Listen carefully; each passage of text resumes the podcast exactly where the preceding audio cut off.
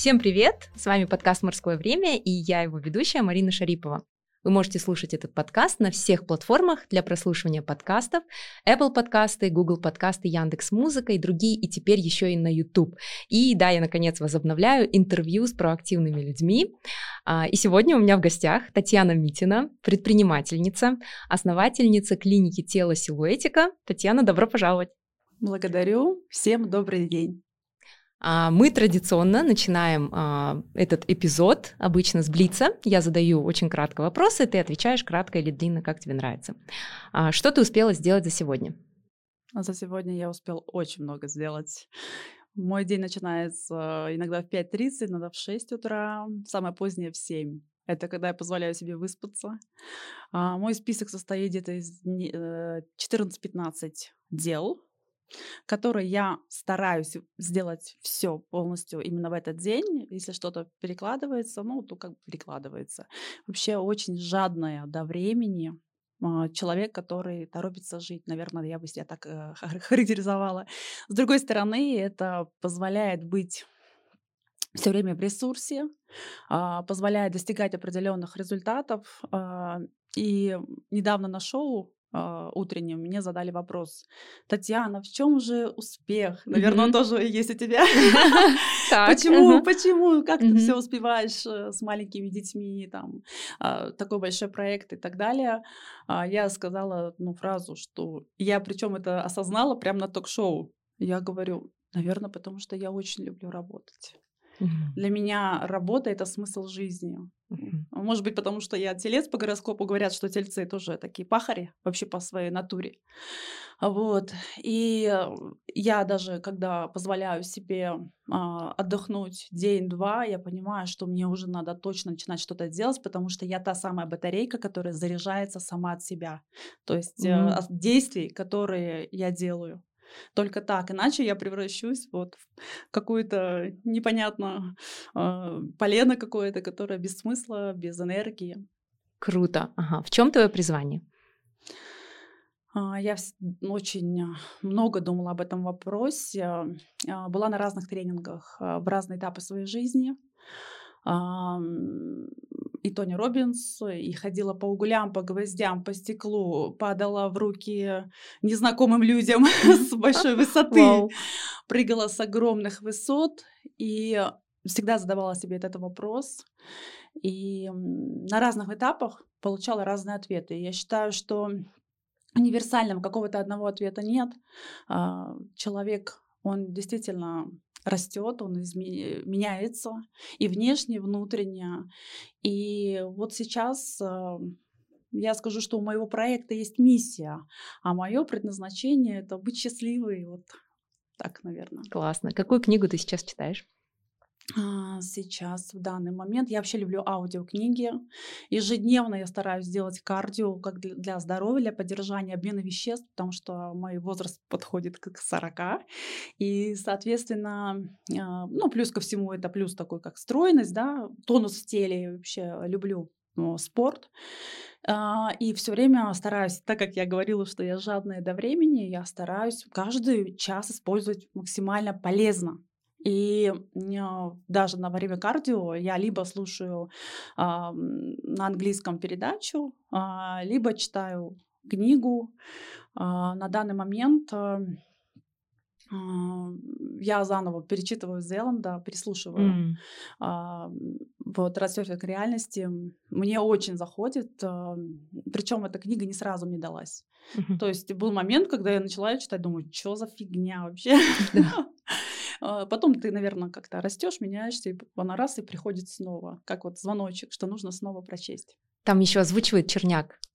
Очень хорошие озвучки, да. Я тоже эту книгу всю прослушала в машине, и мне больше всего понравилась озвучка. Да. Я тоже прям переслушивала. Кстати, да, кто озвучивает, очень важно. Да, это точно. А следующий вопрос. Кого ты читаешь в соцсетях? Если бы ты назвала какие-то профили, чтобы мы могли тоже подписаться. Я не могу сказать, что это соцсети для меня это поиск информации. Да, раньше, вот пару лет назад, я действительно оттуда черпала инсайты. Потом, я думаю, не только я, все мы настолько наелись этого, что, если честно, подальше от этого хочется, от тех нравоучений, советов и так далее, да, уже тошнит. Уже сама стараюсь в своем блоге поменьше советов э, давать. Наверное, это больше такие люди, которые мотивируют. Это совершенно разные люди. Рита Дакота мне нравится, uh-huh. как она иногда так очень глубоко некоторые вещи смотрит. А, вот, а, вплоть до популярности Оксаны Самойловой, потому что, ну, это красивая жизнь, она всех вдохновляет. И мне всегда интересно именно, ну вот, не посты, а сторис, потому что а, в сторис э, то, как ты себя несешь, это еще какая-то другая субличность, я так считаю.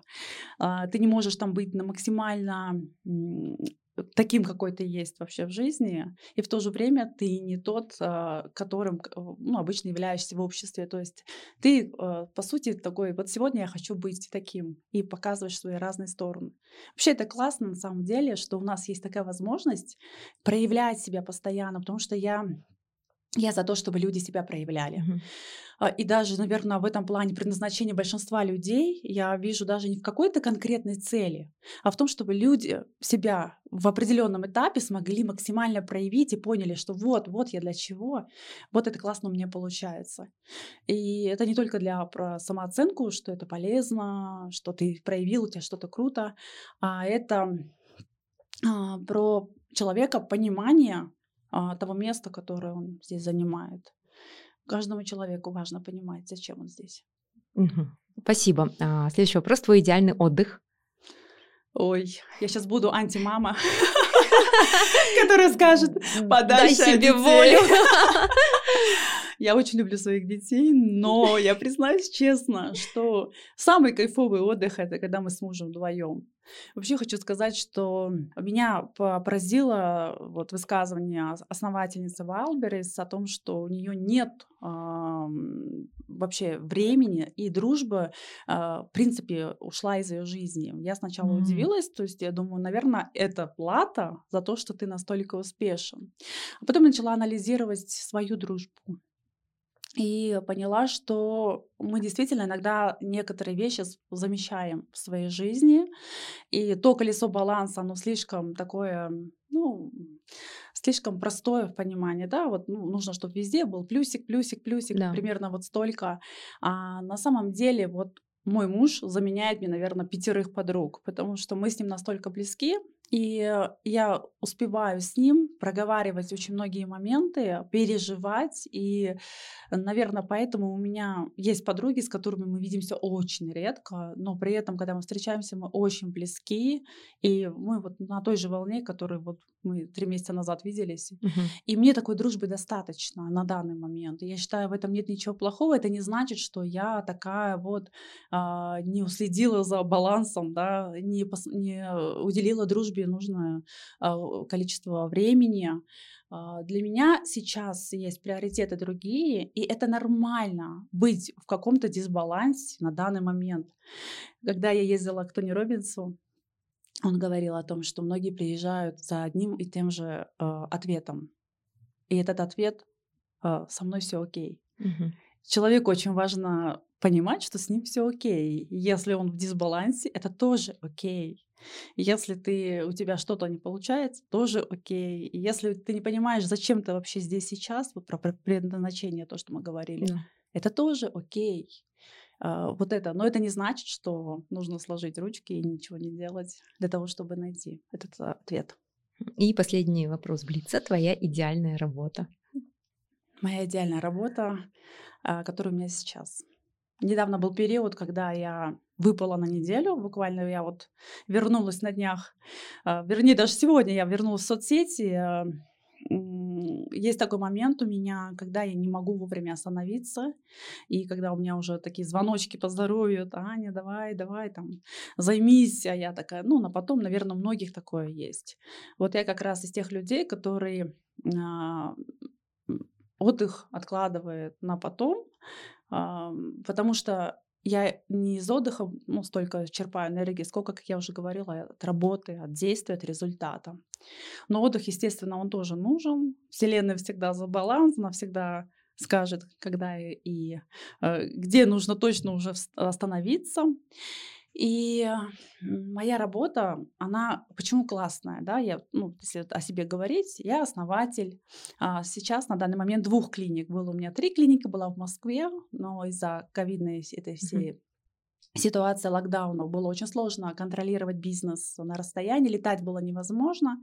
Ну и были некоторые так нюансы, после чего у меня, по сути, получилась э, в Алматы клиника, самая большая клиника тела э, в Казахстане, э, и в Нур-Султане. Она не такая большая, но тоже успешно э, существует. И вот самое классное в моей работе, я считаю, это а, возможность, во-первых, понять женщину лучше. То есть э, моя аудитория это женщина, которая тоже а, в разные моменты она хочет э, разных вещей. И благодаря женщинам у меня появляются вот те услуги, которые я обрастаю, так скажем, мой проект обрастает. И уметь слушать, слышать, а, уметь фокусироваться на том, чтобы это довести до определенного уровня. Если у нас этого нет, я всегда стараюсь смотреть на ближайших там соседей, так заимствовать, перевозить это сюда. Но самое главное, а, мне всегда нравится в том, что я могу быть уникальной. Я, наверное, никогда бы не создала а, проект, а, просто там бьюти-салон, которым красят волосы, ногти. Это не про меня. Я люблю все уникальное, не такое, как у всех. Это вот мне даже в астрологии, в карте так мне астролог потом сказал, что заложено. И когда я вижу, что да, появляются конкуренты, мне не страшно абсолютно, потому что я знаю, что мой проект пропитан мной а на моей, моей энергией, моей душой, моими мыслями. Конечно, в плане э, выгоды, да, как коммерческий проект, это не очень хорошо, потому что если я захочу продать, как у меня уже был, кстати, момент, когда я хотела продать. Э, ну, это как раз был в ковидное это время. Было некое такое депрессивное настроение, которое у предпринимателей тоже случается. И ощущение, что топчешься на одном и том же. А, но все-таки а, я всегда за то, чтобы находить пути и реализовывать свое уникальное. А, мой метод, он тоже такой, которого нет нигде. И для меня это тоже важно, как его преподнести. А сейчас, да, действительно, мы не только а, делаем то, что не делают никто в Казахстане, а, мы убираем да, локально объемы у женщины руками, а, то, на что способна липосакция, и то не, не липосакция иногда делает и моменты такие, ну, некрасивые, эстетические, а мы руками делаем очень красиво. Это и физиологично для женщины, и вы знаете, я сама в прошлом, я эту историю очень часто рассказываю, когда в пабликах, обладательница галифе больших, я знаю, как это портит. Галифе это что? Да, это вот эти ушки. А, Марина, вы счастливая женщина. Нет, ну вдруг у меня есть, а я не знаю.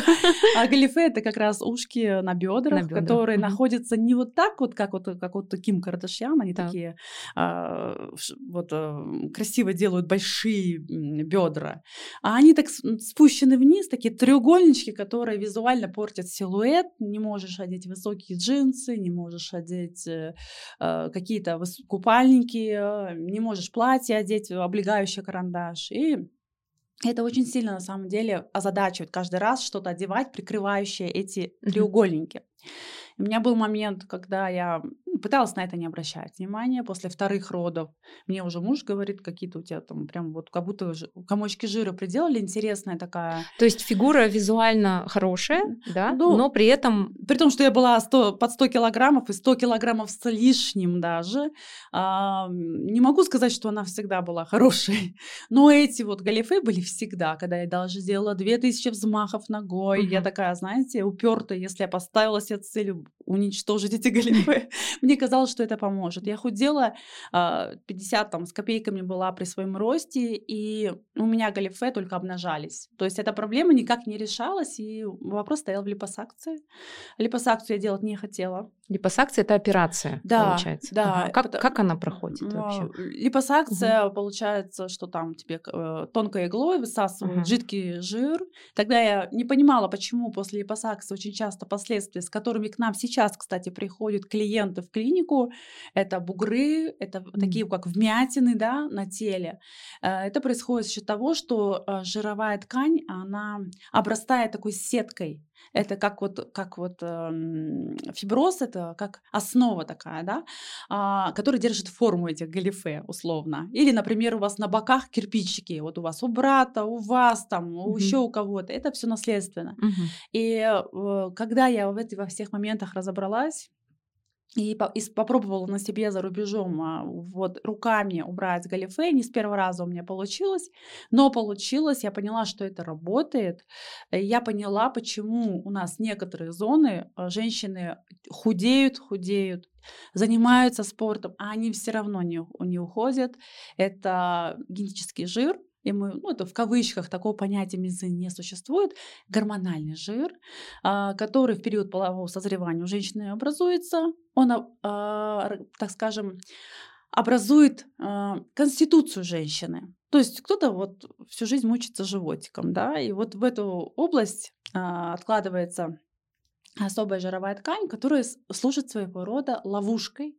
И как только вы съели тот самый лишний пирожок, Он полетел именно в эту зону.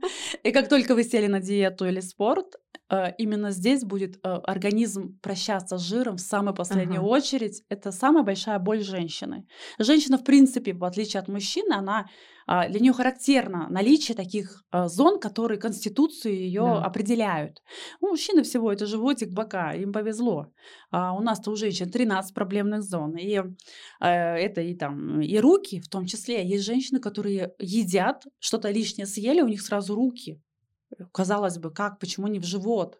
У других это бока, у других да. это бедра. Щеки у да. кого-то, да? Сразу? У кого-то в лицо, угу. всю жизнь, угу. да, с лицом мучается. И вот наша методика силуэтика, она позволяет руками а, за несколько сеансов от одного до трех мы даем письменную гарантию, единственный в Казахстане, а, кто именно ручным способом убирает а, объемы конкретно в зоне и дает на это письменную гарантию, что будет видимый хороший результат в течение трех сеансов на зону. То есть три сеанса на живот с перерывом в месяц, например, и мы гарантируем, что будет хорошие видимые изменения. У нас уходит до минус 14 сантиметров в объеме за раз. Иногда такое бывает. Но это сложно предсказать, потому что у всех по-разному.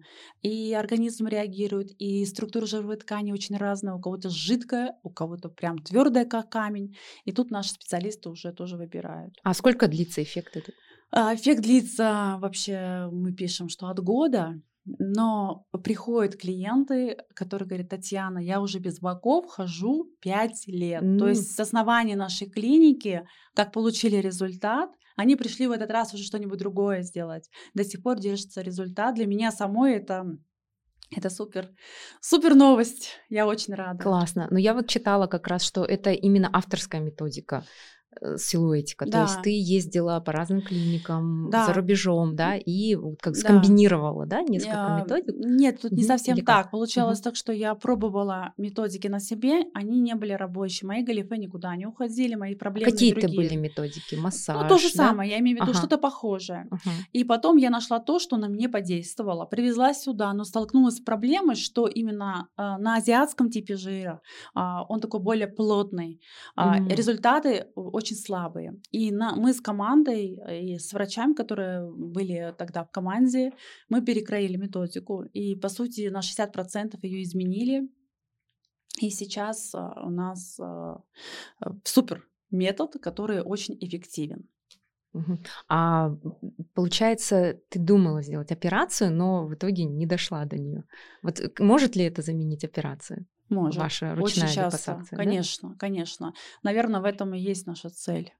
Хорошо. Я вот пока ехала сюда на интервью, ехала по проспекту Аль-Фараби и видела большой баннер с рекламой силуэтика и mm-hmm. твой, твой образ. То есть мне вообще очень нравится эта реклама, я ее и в соцсетях вижу тоже.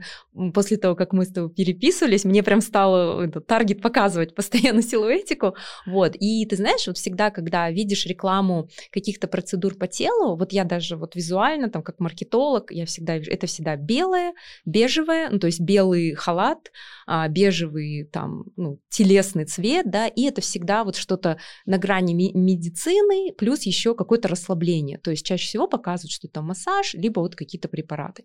Но ваша реклама вообще то, как вы подаете, да, вот эту процедуру, это вот э, ты такая в черном, в коже, да, такая дерзкая, э, срываешь вот эти вот сантиметровые ленты, да, получается вот. Раскидываю манекены в сторону, да, рушу все. Вот, рушишь все, это такая коса и мужчины, и это причем реальные же ваши сотрудники, да. да, то есть я вначале думала, это модели, но вот я сходила как раз на прошлой неделе вот в силуэтику и увидела, да, что это вот все сотрудники, все вот э, мужчины, которые действительно работают. Вот, вот этот, э, то, как вы подаете это, расскажи, какая концепция, вот что вы закладывали вот в этой вот да. визуальной рекламе, которая сейчас везде крутится. Да, у нас получилось очень классно. Меня многие спрашивают, Татьяна, а кто у вас продюсер? Я говорю, я сама продюсер mm своих роликов. Э, именно этот ролик, который так э, нашумел, такой нашумевший, с косой э, у меня возникла идея, когда я сидела в кафе, в кофейне, заиграла музыка, и у меня пошел пошел процесс кадры.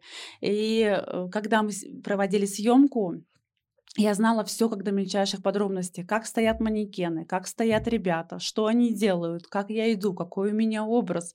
То есть мне оставалось после всего моего видения, так скажем, а, просто воплотить это в жизнь.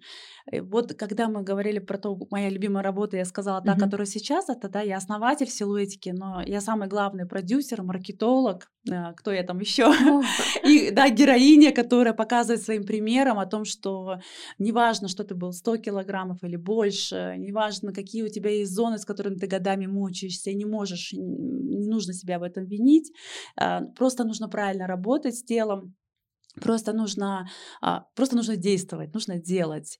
И вот эти ролики — это моя творческая реализация, это возможность э, моей энергии, потому что я вообще как предприниматель не люблю цифры, я люблю их понемножку. Так, посмотрела доход, приход и расход, да, uh-huh. доход такой-то, ну это я так утрированно, конечно. Uh-huh. Вот, но я тот человек, который э, именно идейный, именно творческий, и э, это творчество — это вот э, то, что делает этот проект э, мою действительно моей душой. И эти ребята, которые участвуют, мои мастера, они очень классные, и несмотря на то, что они работают каждый день там руками, каждый из них по-своему раскрылся. И это очень классный вариант тимбилдинга оказался, потому что сработать с утра до вечера, по сути, для них это одно и то же, то, ну, зоны повторяются, жен, женские тела, хотя у нас в рекламах часто пишут, «А, можно я заплачу, чтобы поработать, ну, с таким красивым, мы же там на рекламу красивое женское а, тело. Уже выбирают, да, получается? Да, и мужчины пишут, можно я заплачу, чтобы э, именно поработать в вашей компании, чтобы вот таких красивых красивых женщин. Вот. И а, когда мы снимали, у них, конечно, были там свои какие-то, они кто-то волновался, кто-то перенервничал, там что-то перепутал немножко, а, что-то какие-то Там же был танец еще, то есть они там двигаются, прям а, танцуют. мы, наши клиенты смеялись, кто в 9, 9 вечера уходил, мы оставались после того, как они отработали, они уставшие, такие, все, ну давайте репетировать. И потом, когда мы уже прощались через час после вот этих вот репетиция, у них уже другая энергия, другой mm-hmm. огонь. Mm-hmm. Они уже такие, я говорю, вам сейчас в клуб надо, такой, растанцевались, а, немножко сняли, потому что человек отдыхает не только же в пассивном таком состоянии, он отдыхает от смены деятельности. И это был тоже опыт для них. Я говорю, ребят, смотрите, вы на Альфа-Раби, на больших экранах, mm-hmm. вы в Forbes, да. на разворотах. Я говорю, вот звезда пришла к вам а, какая-то слава, наверное, тоже. А, ребята очень хорошие. Я вообще в свою команду беру только людей, которые мне по душе. А, подбираю больше из этих качеств, не из профессиональных. Вообще считаю, что подбирать чисто из профессиональных, да, что касается именно врачей в клинику, там действительно это играет большую mm-hmm. роль. Что касается мастеров по работе с телом, а, это не всегда люди, которые с огромным опытом. Приходят люди, которые вообще только начинают. Он еще работал вчера на ресепшене, носил чемоданы, но у него жуткое желание научиться. Mm-hmm. Он проходит базовые курсы, он а, овладевает методикой, тем более наша методика, она отличается от а, классического массажа. Мы по-другому ставим руки, переучиваем, другой стороной mm-hmm. ладони работаем. То есть наш э, метод, он, ну, по сути, не обязательно быть 7 пядей во лбу по массажу, чтобы овладеть нашей техникой. А, но тут нужна осознанность. Это тоже такая вещь, когда ты понимаешь процессы внутренние, ты начинаешь вникать, почему с этой зоны лучше начать, как работать с этой типом жировой ткани. И, а, конечно, при отборе мне все говорят, о, вы, наверное, кастинг устраиваете, такие красавчики. Вообще у нас был ролик классный такой в Инстаграм, э, мы сняли, и там ребята взмахивают полотенце под определенную музыку, и там один, один такой со взглядом масло наливает, другой там еще что-то. И э, у нас такая была бурная реакция у нашей аудитории. Они такие, да чтобы таким красавчиком сначала похудеть, потом уже к вам идти. Ничего себе. Ну, в общем, за всем этим стоишь ты, твои идеи. Абсолютно, сто процентов мои идеи. Я считаю, что мой а, проект, он на века. Потому что сколько бы ни появлялось клиник, а, сколько бы ни появлялось методик, а, всегда люди чувствуют эту энергию, когда ты вкладываешь свою душу. Это такая немножко избитая фраза, но на самом деле люди это энергия. И люди идут там, где отдают. Я всегда говорю про то, что у меня ребята классные, они отдающие те, которые вкладываются. И именно это, наверное, самый такой э, рецепт успеха моей клиники, а, благодаря которому сейчас у нас вот просто нет свободного окошка, чтобы попасть mm-hmm. в данный момент. Нужно записываться несколько mm-hmm. недель вперед. Mm-hmm. Вот вообще подкаст "Морское время", как я вот объясняю, описываю его, это подкаст о проактивных людях, которые рассказывают о своем любимом деле. Потому что вначале, ну немножко такую предысторию, да, я брала интервью у своих знакомых из разных сфер, то есть это был там и маркетинг, журналистика, гражданские активисты, спорт, и потом я подумала, что же их объединяет? И вот всегда вот этот вопрос из Блица, твоя любимая работа, твоя идеальная работа, и ты знаешь, 90% или, наверное, 99% отвечают та, которая у меня есть сейчас. И поэтому вот в этих эпизодах, в своем подкасте, в первую очередь, а, я спрашиваю всегда про любимое дело, а, и про какую-то вот социальную составляющую. Поэтому, может быть, ты удивилась, что вот в Блице были такие разнобой вопросы, вот, это просто такой разогрев был, но вот да, я вижу, что ты человек, который влюблен в свое дело, действительно, и ты предпринимательница. Скажи, пожалуйста, всегда ли была в тебе вот эта предпринимательская жилка, либо ты уже работала в найме, да, и потом уже решила быть предпринимателем? Вот как-то вот про свой путь, как, как ты стала, и кто для тебя истинный предприниматель.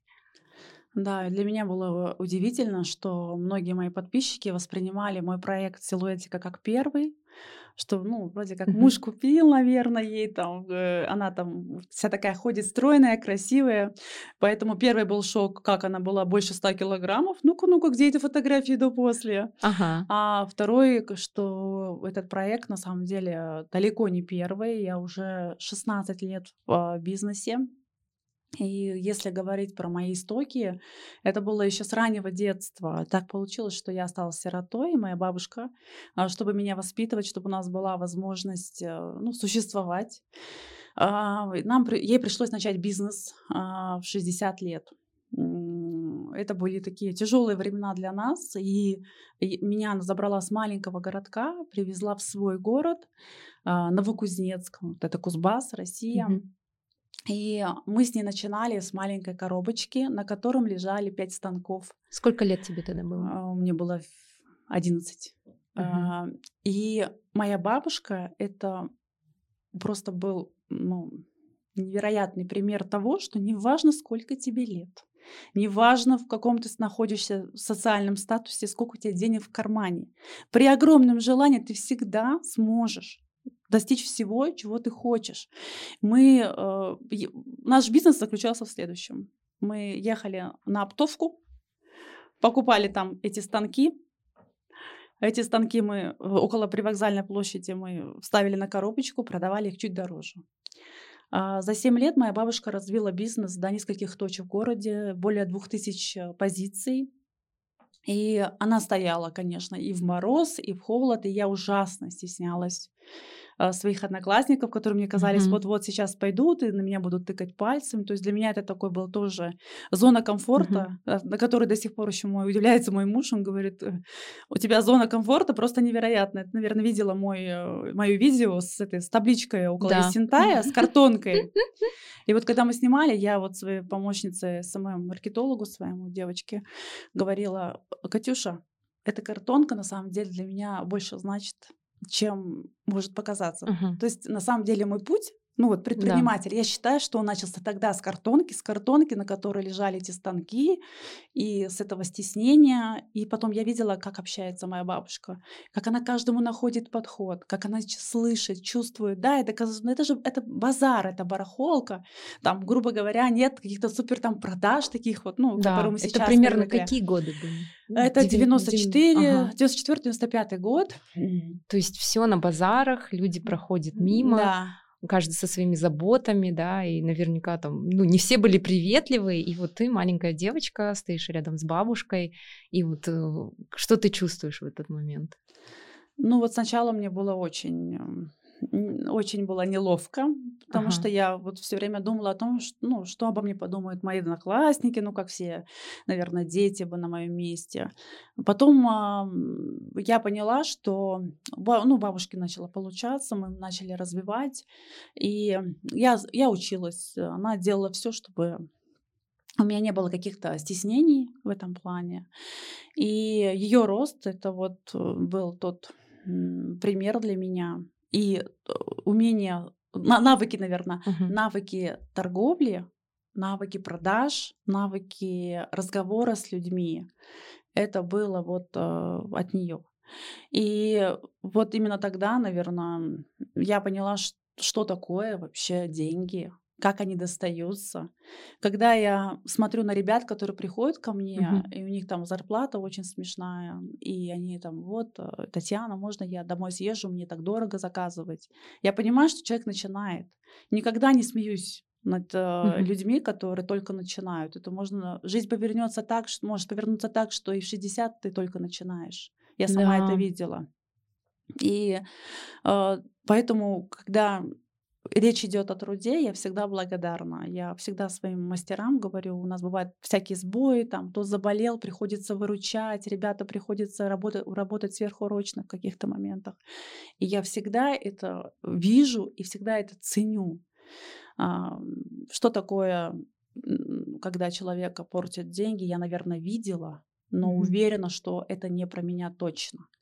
А, имея такой бэкграунд, а, имея не имея возможности нормально э, иметь, э, ходить просто в школу и наслаждаться своим mm-hmm. детством, наверное, это заложило во мне стержень определенный и стрессоустойчивость, э, и, наверное, вот э, желание достигнуть тогда тоже заложилось, потому что, естественно, это не та жизнь, о которой я мечтала. Да. И мне хотелось, э, чтобы у меня была было то, что происходит сейчас, наверное, если бы mm-hmm. я знала. Тогда я даже и подумать не могла. И даже, ну, казалось бы, да, это ролик, который на Альфа-Раби показывают, mm-hmm. в кинотеатрах показывали, например, показывал в самых крупных mm-hmm. э, кинотеатрах э, Алматы, Нур-Султана. На, меня начали узнавать люди, и я тоже, э, наверное, вспоминаю тот момент, что я с маленького городка, с советской семьи, э, девочка, которая пела с микрофоном и мечтала стать звездой. Mm-hmm. И только я говорю, что я мечтала по подиуму ходить mm-hmm. и петь, и быть звездой, а теперь я это делаю за свои деньги. Я, я устраиваю себе фотосессии такие, и эпатажные, такие, как я хочу, за, на деньги, которые я заработала. И я кайфую от этого состояния. Вот мои фотографы подтверждают это, он говорит, Татьяна, вы, соверш... вы перевоплощаетесь, вы когда на съемках, а, вы совсем другая У нас был случай, кстати, мы проводили съемку 29 октября. И я придумала э, для Эли журнала, э, я придумала такую съемку в, в глине. Как будто я статуя, а мастер а, он а, бьет молоточком, и вот как эту да, статую да. он совершенствует. Я же про, про тело. Я хочу все донести, что и это можно подать красиво. Э, и саму идею совершенства, индивидуальности женщины. И вот, вот эстетично и необычно. Ну, я же говорю, что я люблю по-особому. И а, был, о, было очень холодно. Я стою, можно сказать, что полуголая, да, Конец октября. Я стою практически голая. Можно сказать, что на мне там бюстгальтер, пеленочки вот эти вот обмотанная такая статуя красивая. И вот эта вот холодная глина, которая на мне высыхает. А, то есть это все настоящее. Все настоящее. Мы прям, прям поехали Супер на... женщина. Около Копчегая, вот в этих полях. Так. Это было, конечно, незабываемо. Мой муж с собой молодец. Он uh-huh. привез, вот он меня всегда поддерживает, он привез печку, специального это, трансформатор, чтобы вот это вот uh-huh. электричество, uh-huh. чтобы подогреть. Он мне грел та- в тазике воду, понимаете? Я первый раз в поле мылась в тазике. Это было незабываемо. И вот момент, я фотографирую, я вся такая стою, там а, фотографы, так, Татьяна, вот так, давайте вот так, я говорю, еще вот так хочу, давайте, все. И минут, наверное, 40-50 шла фотосессия, очень активно. И он говорит, все снято. И меня начинает колотить. У меня, то есть у меня во время съемки такой адреналин, да. что мне вот эта холодная глина на мне при, э, там сколько это было, ну совсем было, градусов 6, наверное, mm-hmm. или 5. Ну, в общем, было очень холодно, еще такой ветерок. И э, в этот момент я понимаю, что меня отпустила моя творческая энергия, и мне надо срочно что-то делать. И я уже вот в этом тазике, это, конечно, было нечто. Uh, у тебя в био, в твоем профиле написано «От сироты до self-made woman». Да. Расскажи про свою семью. А, кстати, это очень такой для меня ну, личный такой вопрос. Я не, а. не читала нигде твою историю. Да, я ее да. на самом деле никогда угу. и не озвучивала, потому что, наверное, была не готова. Я, я и написала это от сироты совершенно не, ну, недавно, наверное, месяца три назад угу. решилась на это, потому что люди, которые, наверное, по-настоящему кажутся сильными другим, они внутри много сомневаются на самом деле. И у меня был момент, мне казалось, что от того, что у меня не было богатой семьи, а неполноценной семьи, а, меня воспитывала бабушка после трагичной истории, которая произошла в 10 лет. Я осталась а, без мамы, от меня отказался отец. Ну, практически. А что с мамой случилось? Ну, вот я угу. по трагическим обстоятельствам, угу. наверное, может быть, когда-нибудь я смогу Хорошо. об этом тоже угу. рассказать.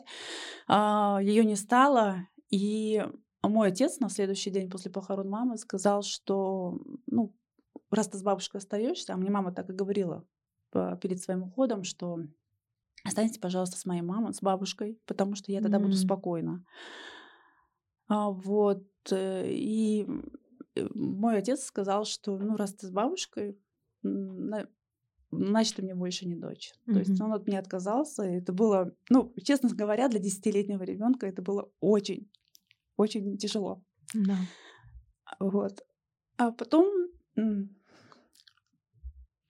Наверное, я, я, ну, я тогда помню, что я пыталась его оправдать. То есть я, я стояла и понимала, а, наверное, ты хочешь сделать, отомстить мне за то, что я с бабушкой. Наверное, ты поэтому мне говоришь, чтобы сделать мне больно. То есть я в свои 10 лет была очень осознанная.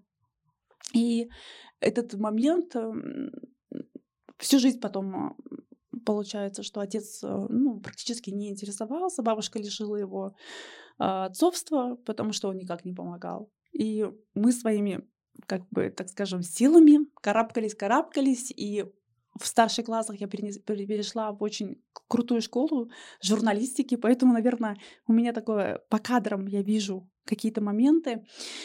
А, и никто не знал в классе, что я вообще там бабушка воспитывает, то есть я всегда выглядела, бабушка делала все, чтобы вообще я ни в чем не нуждалась.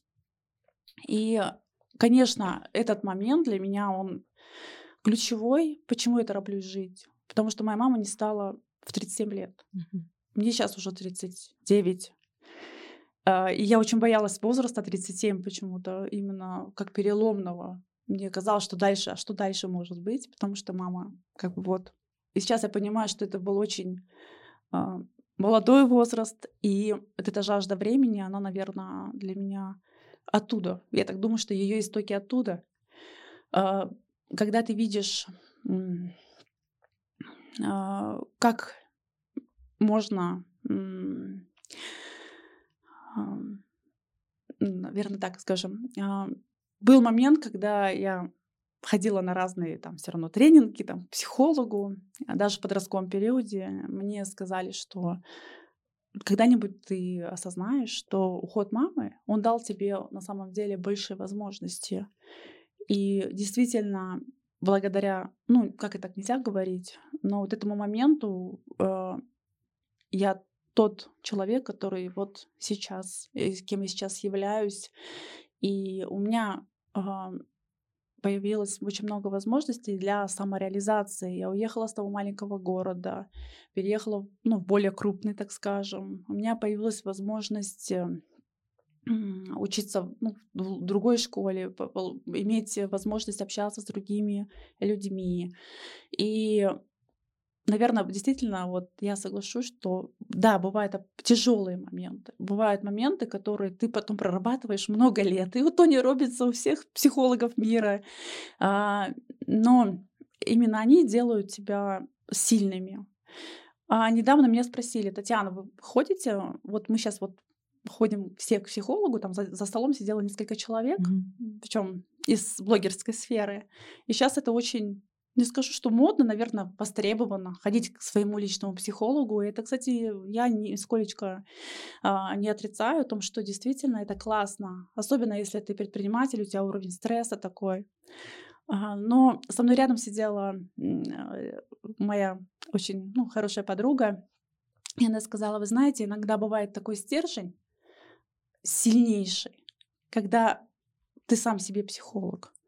И вот я думаю, что я как раз тот человек, который э, сам себя создал. Вот как я создала свой проект с нуля, силуэтика, который достаточно сейчас узнаваемый, и э, людей все время удивляет, что мы то то сделаем, то то снимаем, что-то необычное происходит все время, да, кто за нами наблюдает. А также и здесь э, ты обнуляешься в какой-то момент, самый сложный. Э, но чем ниже падение, да, как говорят, тем больше взлет вверх. И э, я, я понимаю, что вот это вот момент о том, что я столько пережила в детстве. А, кстати, вопрос абьюзерства я знаю лично на своей шкуре, как, в смысле не на своей шкуре, в своем детстве. И на эту тему тоже могу говоря, говорить очень много.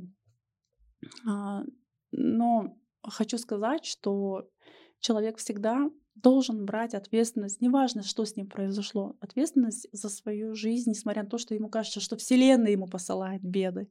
На самом деле это все для его роста, для его изменений. Э, и мне это действительно ощущение, в смысле, это знание, это знание мне помогло, помогает очень часто в разных ситуациях. Вот про абьюз я видела на твоей страничке, что ты встречалась с Манижей. Да, в да, прошлом году была встреча. Она очень активно поддерживает вот, а, а, борется против домашнего насилия да, и права женщин. И также ты участвовала в кампании ООН «Женщины» «Оранжевый ноябрь», да, если не ошибаюсь. Да-да. То есть ты ведешь вот какую-то такую гражданскую активность. Можешь рассказать о ней? Я не могу сказать, угу. что сейчас я полноценно настолько, насколько могла бы, я ее веду, если честно. Сейчас у меня больше, наверное, мыслей про свой внутренний мир, про то, что у меня происходит, и про свои планы. И что касается той позиции, которую высказывала Манижа, и мы все там присутствующие, я действительно за то, что женщина имеет право голоса, и не просто голоса, а имеет право на защиту, которые у нас, к сожалению, нет, возможности очень часто получить. И даже очень иронично смотрю на плакаты с номером 102, куда так получилось, что несколько раз в жизни я звонила, и там был либо автоответчик, либо не брали трубку. Поэтому это такой вопрос под сомнением, насколько 102 защитит. Вот сейчас реклама везде э, вот этого домашнего, против домашнего насилия. Вот.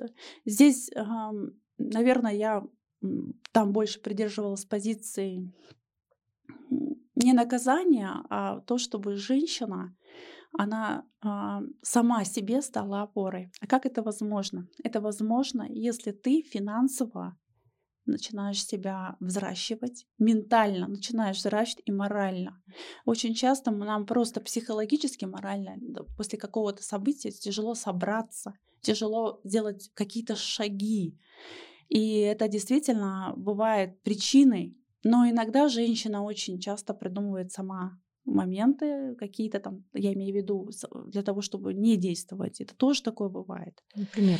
Ну, а, я имею в виду не сам момент, когда там абьюзерство происходит, я имею в виду, чтобы а, дополнительно не получать какие-то там в свободные там минутки, там минуты знания, может быть, искать вот это вот а, общество, которое будет ее поддерживать, а, ни, ни в коем случае не про то, что она там сама виновата. Это, это не, э, я не поддерживаю эту mm-hmm. позицию, потому что я говорю, что я сама была свидетелем абьюза очень, очень жесткого. Mm-hmm. Вот, а, поэтому я за то, чтобы женщина, говорят, да, нужна женщина. Сейчас такая, можно сказать, фраза э, века нашего. Женщине нужна женщина. Именно чтобы черпать черпать мотивацию, черпать силу, я тоже смогу. Вот я тоже, у меня тоже получится. Я думаю, что это э, именно вот э, ключ в этом. В том, что, э, как говорят, мужчина говорит женщине комплименты, женщина ха-ха, хи-хи. Но женщина, женщина говорит комплименты, и женщина сама себя и с ними а, ну, олицетворяет, или как, а, сама себя в этом статусе действительно начинает чувствовать ну, в реальности. И поэтому я очень рада, что на моей странице может быть, я там недостаточно бываю, так если я корю, я такой перфекционист вообще по жизни, а, недостаточно бываю именно а, готова к открытости какой-то, а, к моментам записи очень таких вот мыслей, потому что всегда кажется, что ну, это, это так понятно. Но когда я чем-то делюсь очень сокровенным, я действительно нахожу большую, большой отклик. я очень рада, что у меня получается, получается понимать и чувствовать э, именно женщин. Ты боишься показывать свою уязвимость? Да, это есть такой момент. Я боюсь и уязвимость свою показывать, и я боюсь э, сама себе признаться, что я слабая, что-то не могу. И этот момент, почему я недавно исчезла из соцсетей, это же, что я все могу. У меня же был пример бабушка, которая все mm-hmm. может. Я с этим тоже работаю. Mm-hmm. Говорю, что Вселенная все так не даст, как у меня даже была заставка «Не гонись, а притягивай», да, вот эта вот фраза. С одной стороны, про то, что не надо вот этого всего а, с другой стороны, если я перестаю вот этот движняк делать, я как будто теряю свою суть. А я как будто теряю смысл. А, пока ответ на вопрос, а в чем тогда мой смысл, я не нашла. И поэтому на данный момент я живу так.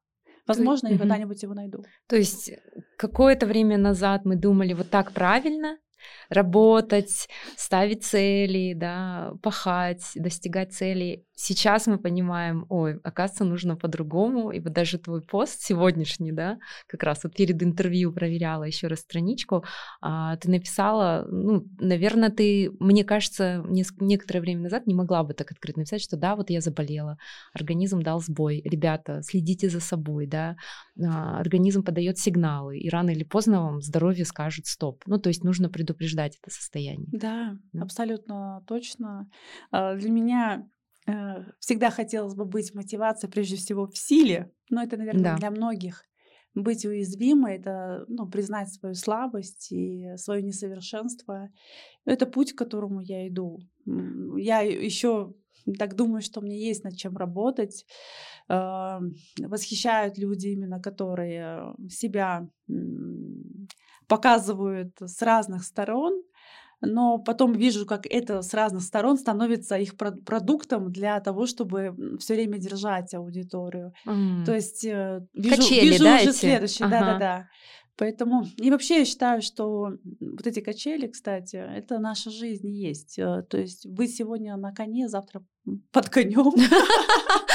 Это точно. Ну, блин, ну так. Мне девчонки тоже вот приходят, мои клиенты любимые, в клинику. Я, кстати, кайфую, когда они приходят, начинают делиться. Если бы я могла себе позволить, я бы только в зоне ресепшена находилась, честно. Потому что они рассказывают о своих каких-то моментах. Потом мы с ними что-то обсуждаем. Вот для меня это вот обмен энергии. Я иногда пробегаю мимо, и мои девочки-администраторы, они слушают э, все вот эти вот спасибо и так mm-hmm. далее, а я этой энергии иногда mm-hmm. не черпаю. И когда мне лично подходят и говорят, вот я с мужем, у нас изменилась личная жизнь благодаря вам, mm-hmm. потому что я себя чувствую теперь по-другому. И для меня это вот, ну, может быть, сейчас люди подумают, что я там что-то рекламирую, и поэтому говорю так. Я искренне говорю, что вот зона ресепшн это моя любимая, mm-hmm потому что я очень часто именно там обратную связь эту черпаю и там заряжаюсь. У меня такая мотивация сразу появляется. Любой человеку, ему нужна мотивация, даже самому замотивированному, призамотивированному, любому. В, люб, в любой момент а, нужна какая-то в этом плане поддержка. Я вот как раз сейчас читаю одну книгу, и там такое классное выражение, что мы многим, а, мы прощаем другим слабости, и мы прощаем и понимаем то, что мы никогда не простим себе. Ну вот как раз о том, чтобы замедлиться. То есть да, вот, э, вот этот образ в соцсетях тоже, да, как бы с нами играет сейчас такую злую шутку.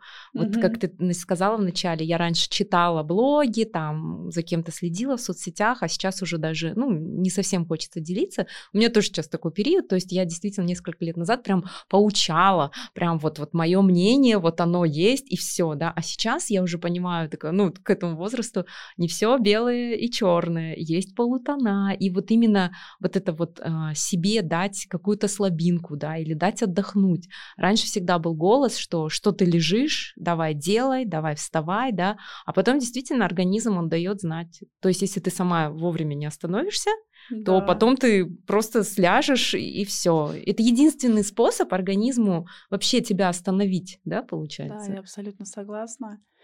Это точно. Э, и есть еще такой момент, что соцсети всегда просят, эм, я сегодня делилась об этом в сторис, эм, о том, что о своих переживаниях, что я, может быть, некоторые моменты побоюсь сказать или не смогу.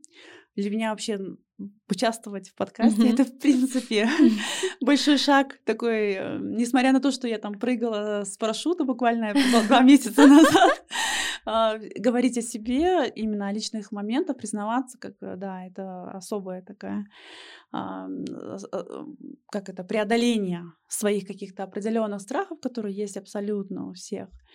Вот, и э, говорят, э, я в фильме в одном услышала, что публика ждет признаний, откровений, за которые тебя же потом mm. и, нак- и эм, ну, что-то там накажет или сама же тебе припомнит. А, да, есть такой момент, когда ты вроде готов что-то признаться, сказать, а потом читаешь комментарии у других блогеров, и они говорят, ну вы же сами показывали, вон, теперь вот, вот типа вот вам, вот вам так пускай и будет, так и надо. И думаешь, а хочешь ли ты впускать эту жестокость или осуждение? Ведь человек тебя внутри не видит, да. он видит твою картинку. А с другой стороны, если ты все время картинка, это становится неинтересно. Сейчас у нас, у нас э, век отношений, да, и нам Почему у нас э, ролики сейчас заходят в основном эмоциональные, не событийные? Да.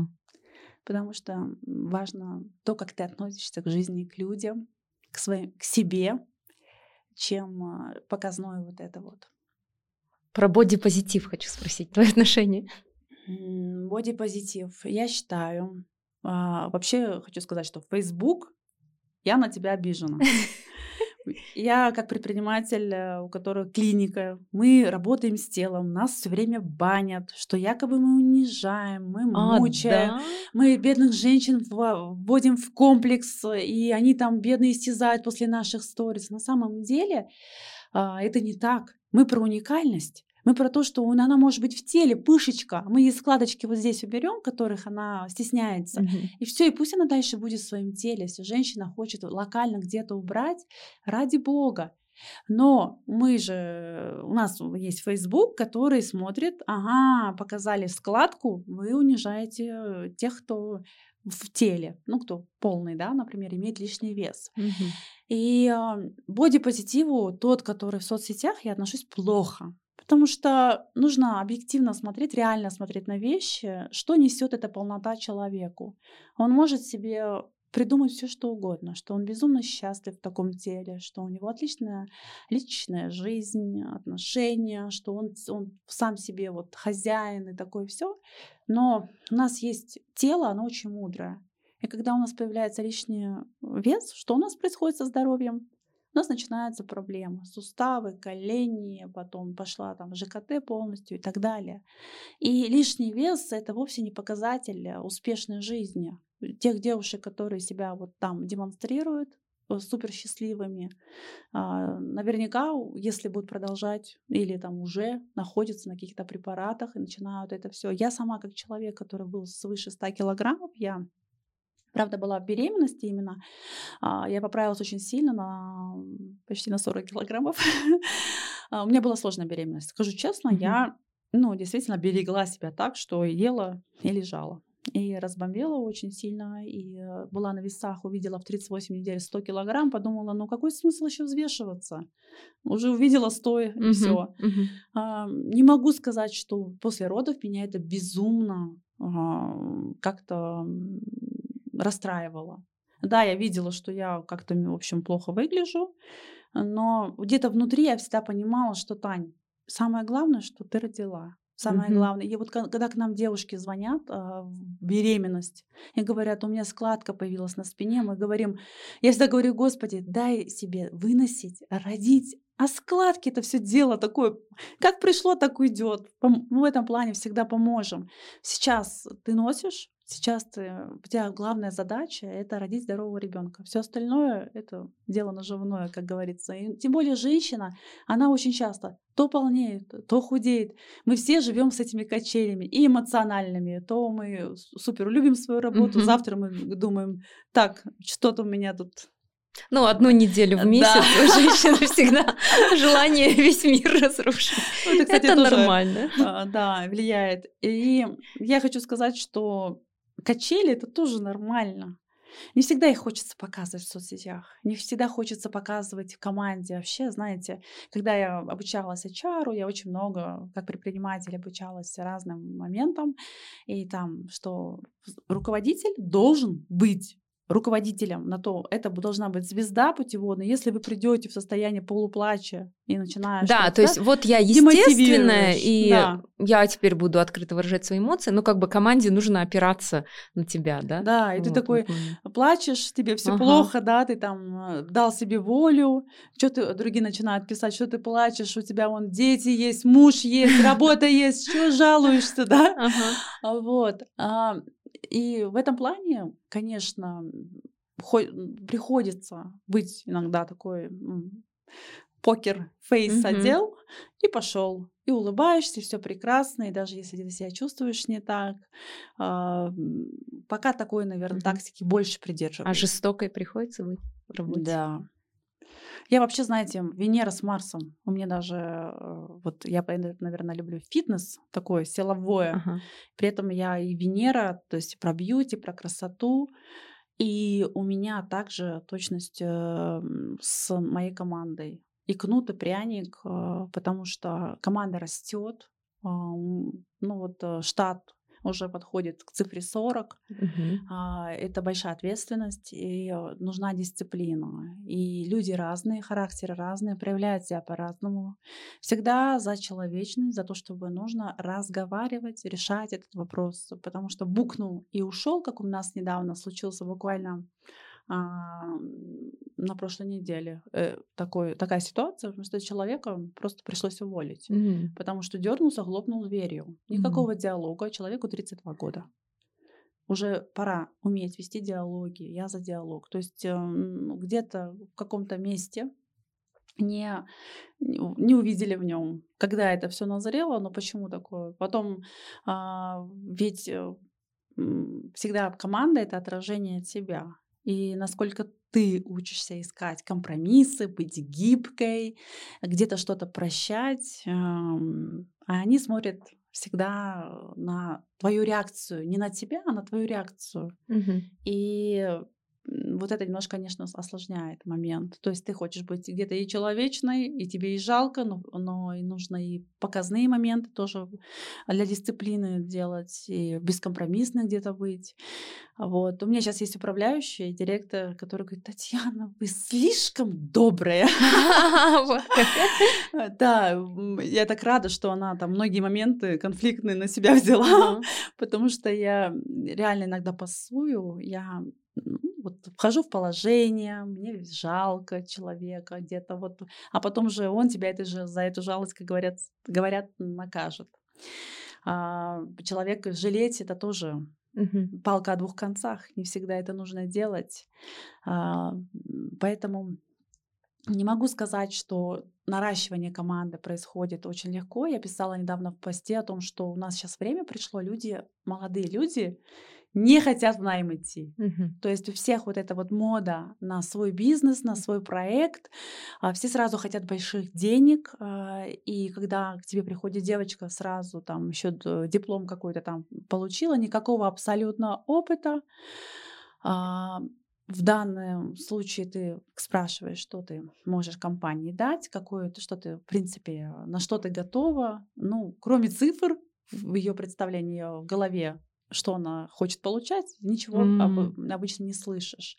И это прям проблема сейчас у HR очень большая, а, потому что те кадры, которые хорошие, их друг другу хантят, хантят, предлагают э, разные лучшие условия, а есть такой прям костяк молодежи, у которой вот, ну, действительно, пока не заставишь работать и некому работать. А, такого раньше не было, чтобы HeadHunter вот откликов практически не было. Mm-hmm. То есть э, это причем я когда об этом писала, у нас был комментарий э, человека, который прям проводили они большой форум HR, и все согласились, что сейчас действительно мест много, uh-huh. а, а работать вот мало. Хотя те, кто ищет работу, говорят, работы нет. Да. Ну, то есть это такая... Как-то надо всем встретиться, да? Никак не могут встретиться. Татьяна, я думаю, у нас получился интересный разговор. Я надеюсь, нашим слушателям и зрителям теперь тоже понравится. А, мне даже иногда говорят, что многие эпизоды морского времени переслушивают по много раз, вот, потому что это дает действительно слушателям и слушательницам мотивацию, и всегда вот эти вот личные истории, они действительно показывают а, персонаж, героя, и моя задача это всегда вот раскрыть героя, то есть э, я никогда не ставлю целью только рассказать, как все хорошо, но я всегда ставлю цель раскрыть, показать как человека. Я очень надеюсь, что мне удалось. А, я надеюсь, что ты получила удовольствие от сегодняшнего эпизода. И есть один традиционный вопрос, который я задаю всем своим гостям последний. А, он звучит так, что бы ты посоветовала себе 16-летней? 16-летняя. Как давно это было? А, 16 лет. Наверное, еще больше быть смелой и, наверное, меньше верить людям, потому что было столько моментов, пока это я броней обросла. Наверное, так. Но хотя, с другой стороны, опыт, он тоже нужен был. Вот. Наверное, я бы себе 50-летней больше вариантов бы могла пожелать, чем 16-летней. Я не знаю, тут, Марин, тут такие банальные вещи. Э, верить в себя, идти вперед. 16 лет.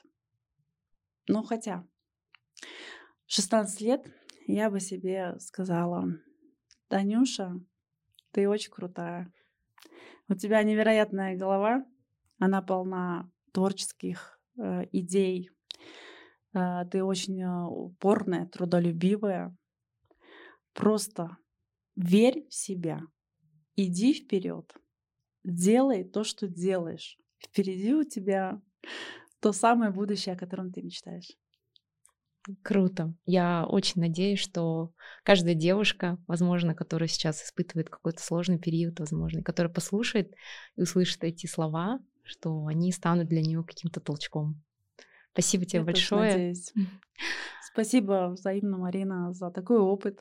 Он у меня был первый. А, не, не все, возможно, было легко озвучить, но я очень надеюсь, что кому-то наша запись откликнется. Да, я тоже. А, друзья, вы слушали подкаст «Морское время». Я Марина Шарипова, автор и ведущая этого подкаста. Напоминаю, что вы можете слушать его в аудио на всех платформах для прослушивания подкастов. И теперь еще и в YouTube. А, ссылка обязательно будет. И, пожалуйста, оставляйте свои отзывы, комментарии, делитесь а, в социальных сетях, отмечайте меня, Татьяну, наши профили тоже будут в описании к этому эпизоду. Всем пока и не забывайте выделять морское время на себя.